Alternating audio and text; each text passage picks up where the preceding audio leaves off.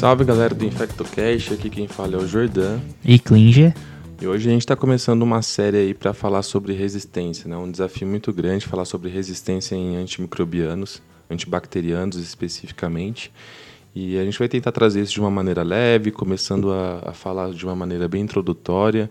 E hoje a gente, além dessa introdução, vai falar um pouco sobre AMP-C e ESBL. Fala aí, Klinger. Exato. Tema quando a gente fala de resistência em gram-negativos, sempre muito difícil, né? Uh, de entender e principalmente de explicar, né? De como que a gente transmite isso para vocês de uma forma mais prática. Uh, existem muitos mecanismos de resistência, né? Que eles estão relacionados com é, bomba de fluxo, com diminuição uh, da penetração da permeabilidade celular, é, alteração de sítio de ligação e assim por diante.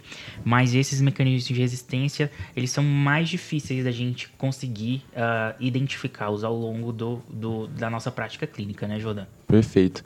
Então, só para deixar bem, bem claro aqui, existem quatro mecanismos principais de maneira bem genérica, né? Primeiro, as, ba as bactérias podem produzir enzimas que inativam antibióticos. Um Esse é o tema de hoje. O exemplo de hoje, né? o exemplo mais clássico, que é talvez o mais famoso aí, são as beta-lactamases.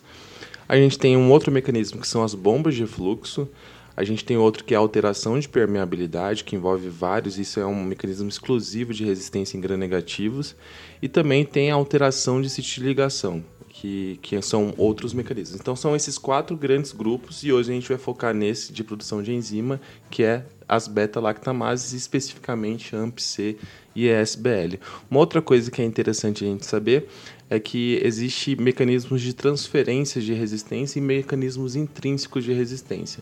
Né? Então tem aqueles, aqueles genes cromossomais, aqueles, aquelas bactérias que inerentemente têm a capacidade de produzir alguma, algum mecanismo de resistência e que são intrinsecamente resistentes a alguma bactéria, e tem outros mecanismos que podem ser transferidos de bactéria para bactéria que é o que a gente chama, chama de mecanismo plasmidial. Exato, isso é muito interessante, Jordan, porque uh, quando você está lá na, de plantão na UTI, que você vem pega, por exemplo, um swab de vigilância, né, que você identifica uma KPC e aí rola aquela confusão para isolar o paciente, você utilizar, né, a, a precaução de contato e tudo mais, é justamente para a gente impedir a transmissão desse gene de resistência de um paciente para o outro, né, como essa, essa, essa resistência ela pode ser adquirida, ela não é constitutiva, ela pode ser adquirida quando você está examinando um paciente que é colonizado por uma KPC, por exemplo, você pode transferir, né, através da sua mão, bactérias que já possuem, é, que produzem o gene KPC, é, transferir de, de, um paciente para o outro e assim aquela bactéria é, daquele paciente vai ficar também, vai começar a gerar esse mecanismo de resistência. Um exemplo muito legal, Klinger, é, é de enterococo, né? não é o tema da discussão, mas o enterococo, um dos principais mecanismos de resistência daquele VRA, que é o enterococo resistente à vancomicina, é a produção do, do, do VAN-A, que, é um, que é, um mecanismo, é um mecanismo plasmidial, ou seja, pode ser transferido de uma bactéria para outra, inclusive até para outras bactérias que não sejam enterococo. Né? E existe também um, um tipo é, é, de enterococo que é intrinsecamente resistente à vancomicina, que é o do grupo galinário, que é um mecanismo cromossomal. E isso interfere, inclusive, na, nas medidas de precaução de contato. Aquele enterococo que é um VRE intrínseco, que é como é cromossomal, ele não tem capacidade de transferir esse gene de resistência, ele não, você não precisa de mecanismos de isolamento específico. Ao contrário, quando você tem, por exemplo, um enterococo faecium, que provavelmente o mecanismo de resistência pelo gene VAN-A. Então isso interfere inclusive em, em, gestão de leito dentro do hospital. Exato. E você também conhecer esses mecanismos de resistência, Jordan, é importante para não cometer alguns erros de, por exemplo, ah, é, você pega um antibiograma, vem uma providência que já é intrinsecamente resistente à, à polimixina, né, à colistina, e você não vai ter esse fármaco testado no seu antibiograma. Exatamente, né? É uma coisa, a serrácea é um outro exemplo, né? Já, já vi acontecer de começar em polimixina empírico para serrácea, porque que, qual que é o grande problema, né, Klinger? A polimixina a gente precisa testar, não pode testar de maneira automatizada, você tem que fazer microdiluição. Então você deve estar acostumado aí também no seu laboratório, se ele for um laboratório de qualidade, ele primeiro sai um antibiograma de todos de todos os outros antibióticos e depois ele aparece lá, aguarda o resultado da polimixina, porque está sendo feito por um método um pouco mais manual, que é pela microdiluição. Então demora para sair.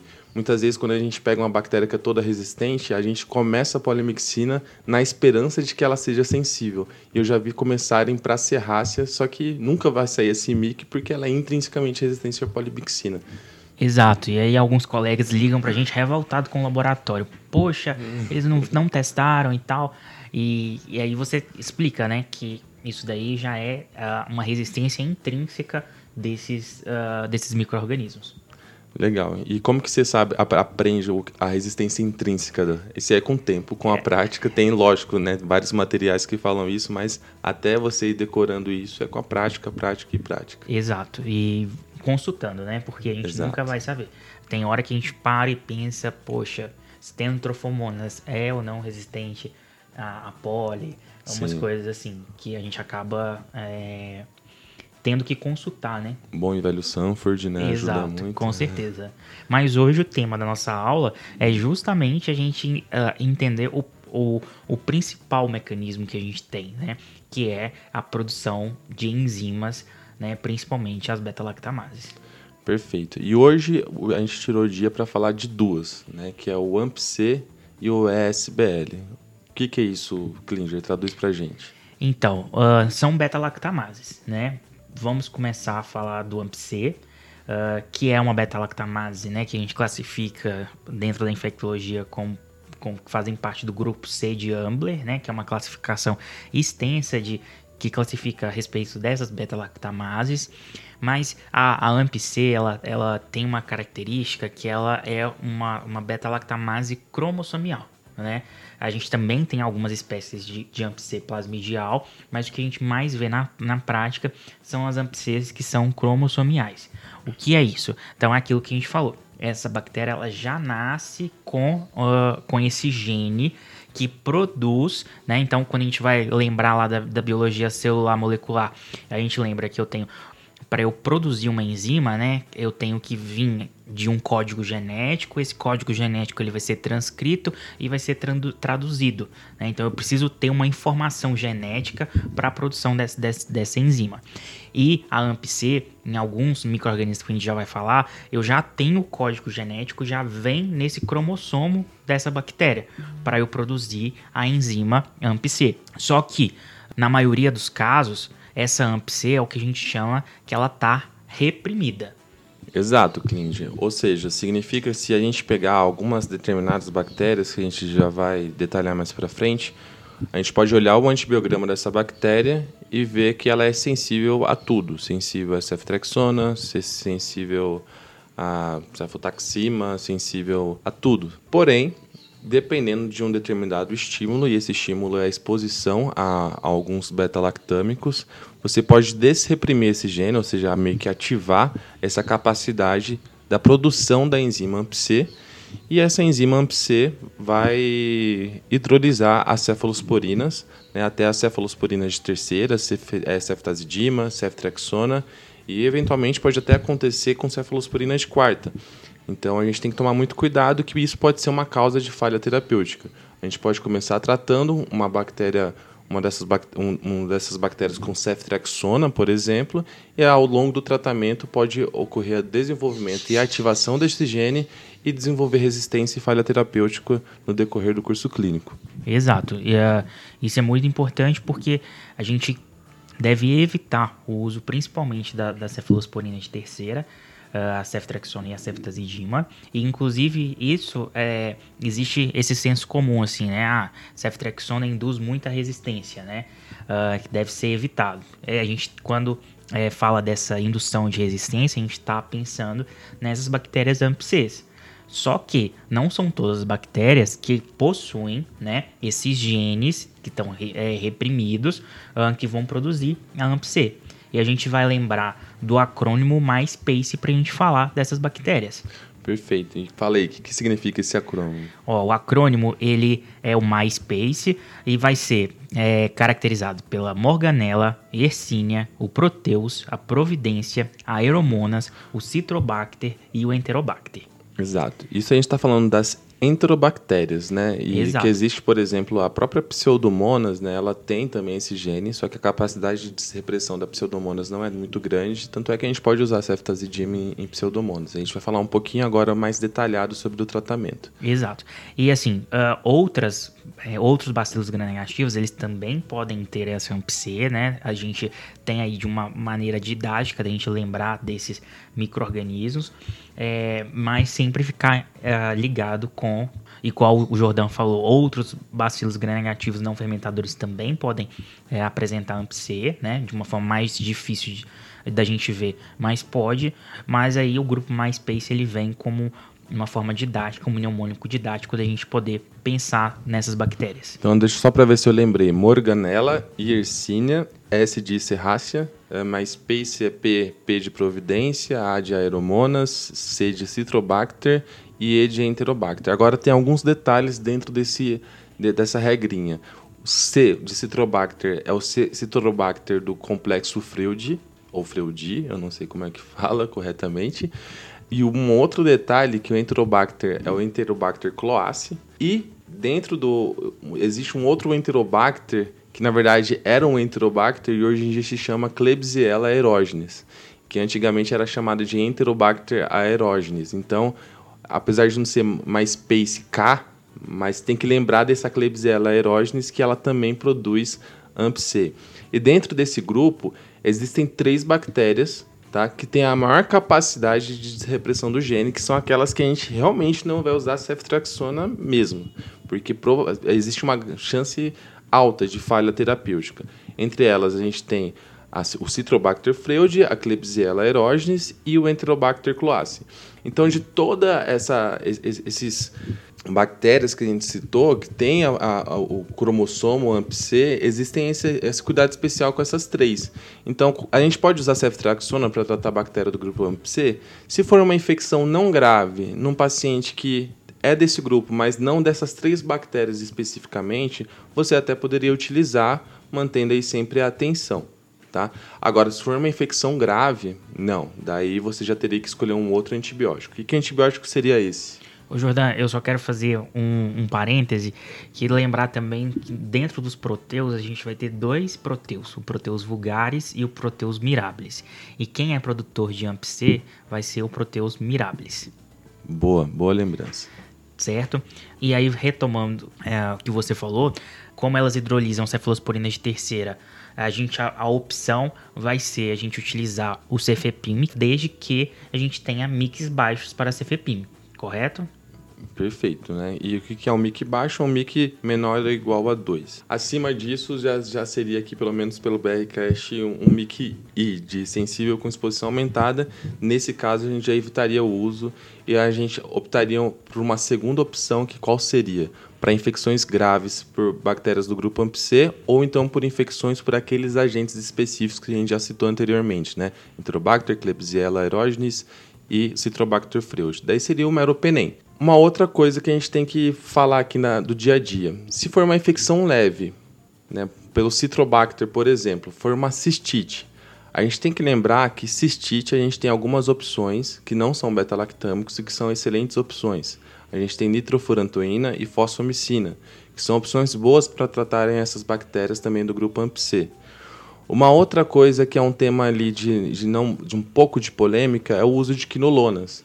Né? Então, a gente, o que, a gente, tudo que a gente estava falando era de, de beta-lactâmico. Né? Agora, a gente está tentando ver outras classes de antibióticos que fogem desse mecanismo de resistência de, de, de hidrólise pelo beta pela beta-lactamase.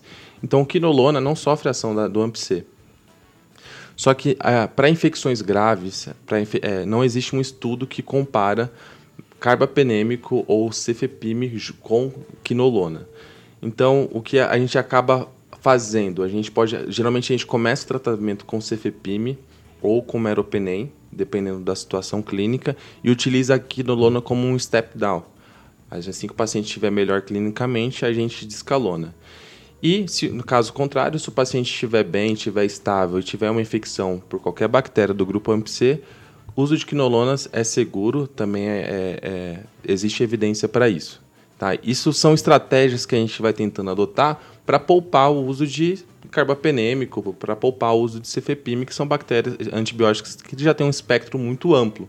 Eventualmente você poderia fazer um espectro um pouco mais dirigido. Exato. Uh, e aí eu, eu quero levantar dois pontos, Jordan. Primeiro, é, mesmo a gente tendo essa é, a questão da AMP-C, né, igual você já tinha falado, infecções não complicadas e com custo de tratamento menor, você poderia fazer tratar uma cistite complicada e com cinco dias de ceftriaxona que daria ok, não teria problema de desrepressão é, do gene e causar complicações. E a segunda observação que eu queria fazer é, por exemplo, quando a gente vai é, escalonar antibiótico. Então, não é raro da gente pegar serviços é, UTIs que tem mania de deixar pacientes com ceftriaxona 14 dias para tratar sepsis de foco indeterminado que fica de indeterminado eternamente. E aí, quando você vai escalonar esse antibiótico, você já perde ceftriaxona e cefepime, por exemplo, porque a chance de você ter é, desreprimido esse gene é muito alta e a gente já vai ter que ir partir para meropenem. Então, mais ou menos, paciente que já está usando há 5, 7 dias ceftriaxona, é muito difícil de escalonar um paciente chocado, com infecção grave, escalonar isso para um Tazocin, para uh, um, um Cefepime, uh, ao invés de escalonar para um Meropenem. Exato, né? Porque além de você aumentar o risco de desrepressão da gene AMP-C, você começa a selecionar também a possibilidade de bactérias produtoras de ESBL, que é uma segunda coisa aqui que a gente vai falar. Mas então, só para a gente resumir bem como que é o tratamento de bactéria do grupo AMP-C. Então, resumindo, AMP-C é um gene cromossômico que existe naquelas bactérias que a gente já citou e que, exposto ao uso de alguns beta-lactâmicos, ela pode se reprimir e causar resistência até a cefalosporinas de terceira e, eventualmente, até cefalosporinas de quarta geração. Para uma cistite por essas bactérias, você pode dar nitrofurantoína, pode dar fosfomicina. Para infecções não graves, a gente pode dar quinolona para esse paciente. Para infecções graves ou então por infecções por, especificamente por Citrobacter freud, por Klebsiella aerogenes e por Enterobacter cloaci, você vai ter que utilizar cefepime. Se o MIC for mais elevado, você tem que utilizar meropenem. Então, basicamente é assim que funciona de modo meio grosseiro o raciocínio do tratamento de bactérias do grupo AMP-C. Ficou faltando alguma coisa? Não, só vou falar eh, mais uma coisa, um ponto, Jordan, que uma vez eu dando essa aula para os residentes, um falou assim, é, Klinger, por que então que a gente utiliza a ceftriaxona como é, primeira escolha em praticamente todas as infecções, né? Que a gente chega vai, da comunidade. Chega né? da comunidade. Uh, e aí eu fui falei, eu expliquei o seguinte: uh, a gente não tem a prevalência dessas bactérias como é, infecções uh, comunitárias. Então, se você for ver é, pneumonia, você é pneumococo, moraxelas haemophilus, é, tu é, Escherichia coli. Então, a gente não tem grandes produtores de AMP-C na comunidade. Exato. Por isso, é, a gente acaba escolhendo ceftriaxona aí para tratamento é, de meningite, de infecção do trato urinário, de pneumonia, por, por, porventura aí também pode ser uma escolha de infecção de pele e partes moles, mas em nenhum momento a gente está tratando de uma terapia empírica onde a gente tem proeminência, né, epidemiologicamente, desses genes, desses, dessas bactérias produtoras de AMP-C. E a gente tinha falado sobre o assunto da ESBL, né, ou para alguns ISBLs. E aí, Jordão, o que, que é uma ISBL? Então, sendo bem categórico, é beta-lactamase de espectro estendido, né? Que é mais uma beta-lactamase, a gente já falou de AMP-C, está no grupo A de Ambler, né? E existem diversos é, ESBLs, né? Que cada um com uma, alguma particularidade em relação à, à capacidade de neutralizar alguns antibióticos específicos. Podem ser plasmidiais, né? Dependendo desse subtipo de ESBL, algumas são cromossomais também. Qual que é a grande diferença de uma SBL para uma AMP-C? Por que, que a gente está dando essa aula junto, né? Porque elas têm um espectro de atividade um pouco parecido. O que diferencia é que in vitro, uma ESBL vai manter a sensibilidade para os inibidores de beta-lactamases. Então, você pode ver no, no antibiograma sensível a piperacilina e tazobactam, sensível a amoxicilina e clavulanato, né, que são inibidores de beta-lactamase, mas resistente a todas as cefalosporinas. Agora, inclusive a de quarta geração, que é o cefepime. O que sobra para a gente nesse cenário, além dessas inibidores de beta-lactamase, é o carbapenêmico. Aí que fica a, a pegadinha, a atenção. Será que por que tem a sensibilidade in vitro a um inibidor de beta-lactamase? A gente pode utilizar realmente na prática clínica? Então, é, é um tema de muito debate dentro da infectologia, né? Se a gente poderia utilizar tazocin para tratar uma bactéria que produz ESBL ou se, obrigatoriamente a gente teria que utilizar um carbapenêmico. E o que a, gente tem, um, o, talvez o principal estudo que, que avaliou isso, que é o Merino Trial, é foi um estudo publicado em 2018 que comparou o, o, o uso de tazocin com meropenem para pacientes com E. coli e Klebsiella pneumoniae resistente a ceftriaxona. Tá? Esse foi um estudo multicêntrico realizado em, acho, se não me engano, em quase 10 países e pegou quase 200 pacientes com taso, quase 200 pacientes ele com meropenem e nesse estudo não foi comprovado a não inferioridade do tazocin. Ou seja, teve uma mortalidade aí um pouco acima de 10% em 30 dias do grupo que utilizou Tazocin, comparado com menos de 5% para o grupo que usou Meropenem. Então, baseado nesse estudo clínico, né, é muito difícil a gente ter ensaios clínicos randomizados, muito perfeitamente desenhados, existem muitos vieses, vários subtipos de mecanismos de resistências, vários, um perfil enorme de paciente, então é muito difícil fazer ensaio clínico, mas por enquanto esse é um dos melhores estudos que a gente tem e muitas das referências orientam a gente utilizar meropenem, principalmente para as infecções graves, infecções de corrente sanguínea, infecções é, abdominais complicadas, e não utilizar o tauzacin mesmo que a sensibilidade venha in vitro. Então esse é uma, um cuidado que a gente tem que ter. Então resumindo de toda essa baboseira que eu falei, se vier um antibiograma uma bactéria que você suspeite que seja uma SBL. E como que você vai suspeitar disso? Sensível ao carbapenêmico, por exemplo, sensível ao meropenem, resistente a cefalosporinas e sensível também no antibiograma a piperacilina tazobactam e a amoxicilina clavulanato. Nesse caso, para as infecções graves, o tratamento de escolha é o carbapenêmico. Existe também aí toda uma discussão, a gente está falando de beta-lactâmico como opção de tratamento, mas é, o problema de ficar utilizando carbapenêmico é que daqui a pouco, se o paciente tiver uma outra infecção, ele pode ter uma infecção por uma bactéria resistente a carbapenêmico. Então, existem algumas estratégias para a gente poupar o uso de carbapenêmico. E é a mesma coisa um pouco do raciocínio para a AMP-C. Para os pacientes que estão mais estáveis, é, a gente poderia utilizar é, quinolona. Existe até uma meta-análise também que foi publicada em 2018 de estratégias, estratégias para poupar carbapenêmico. E nessa meta-análise foi visto que o uso de quinolona para tratar é, ESBL foi não inferior. Então, assim, são meta-análises, né? Meta-análise é um conjunto de vários estudos. O grupo de estudos que comparou com a quinolona era muito, era muito pequeno, eram estudos observacionais. Então, fica aí essa ressalva a gente acaba optando ainda, a maioria dos serviços, pelo menos, utilizar a quinolona como uma terapia de step down, nos casos das infecções graves. E se forem infecções mais bem controladas, a gente tem sim a quinolona como uma opção de escolha. E o racional para uma cistite, que é uma infecção bem tranquila de trato urinário, exclusiva, sem febre, sem nada, você também poderia utilizar nitrofurantoína ou fosfomicina para poupar o uso de beta-lactâmico.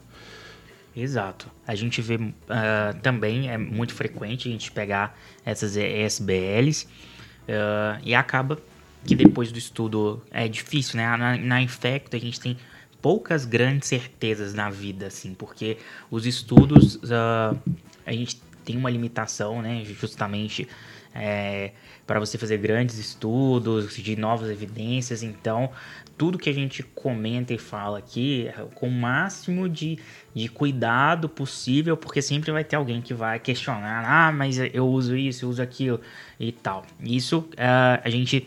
O uso do carbapenêmico, ele vem se tornando, né, depois do Merino Trial, uh, cada vez mais aí uh, consolidado para o tratamento dessas infecções, principalmente aquelas infecções graves. Exato.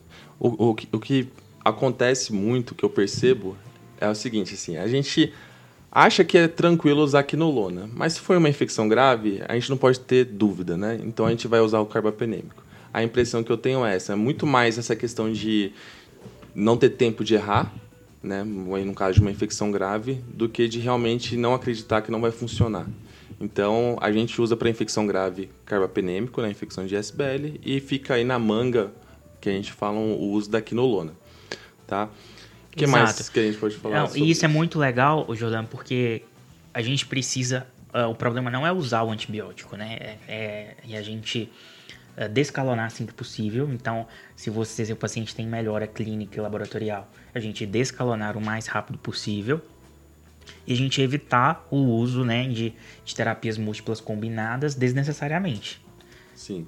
Você, você trata infecção de corrente sanguínea com, de SBL com quinolona, Klinger? Não, não tenho, é, não peito infecção de corrente sanguínea por, com quinolona, não. Eu trato. Aí pra você ver, tipo, não significa que o Klinger tá certo ou eu tô errado. Assim, eu trabalho com paciente imunossuprimido e é muito comum ter várias e várias e várias neutropenias febris recorrentes. E é muito, muito importante fazer um bom stewardship nesses pacientes, né, para evitar infecções subsequentes por bactérias multiresistentes.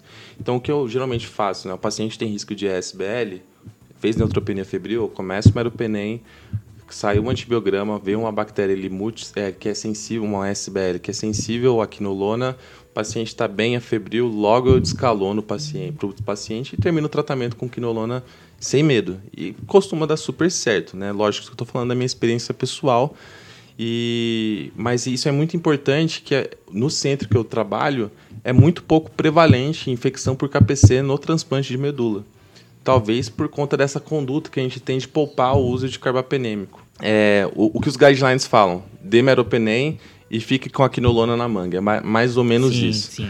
Tá? Então você tem que saber, ter muita confiança, saber o perfil do seu paciente, saber se o paciente está estável, se ele está evoluindo bem, e, e, tem que pensar muito nos dois lados, né? Que antibiótico demais também pode fazer mal. Sim, e é, é muito legal também, Jordan, a gente pensar que, por exemplo, existem algumas CCIHs que isolam SBL, né? Uh, já outras uh, só vão fazer a partir de KPC. Entende? É, e aí, por que, por que isso? Justamente porque você precisa de ver qual é o mecanismo de resistência prevalente dentro da sua instituição é, para você combater ele. Né?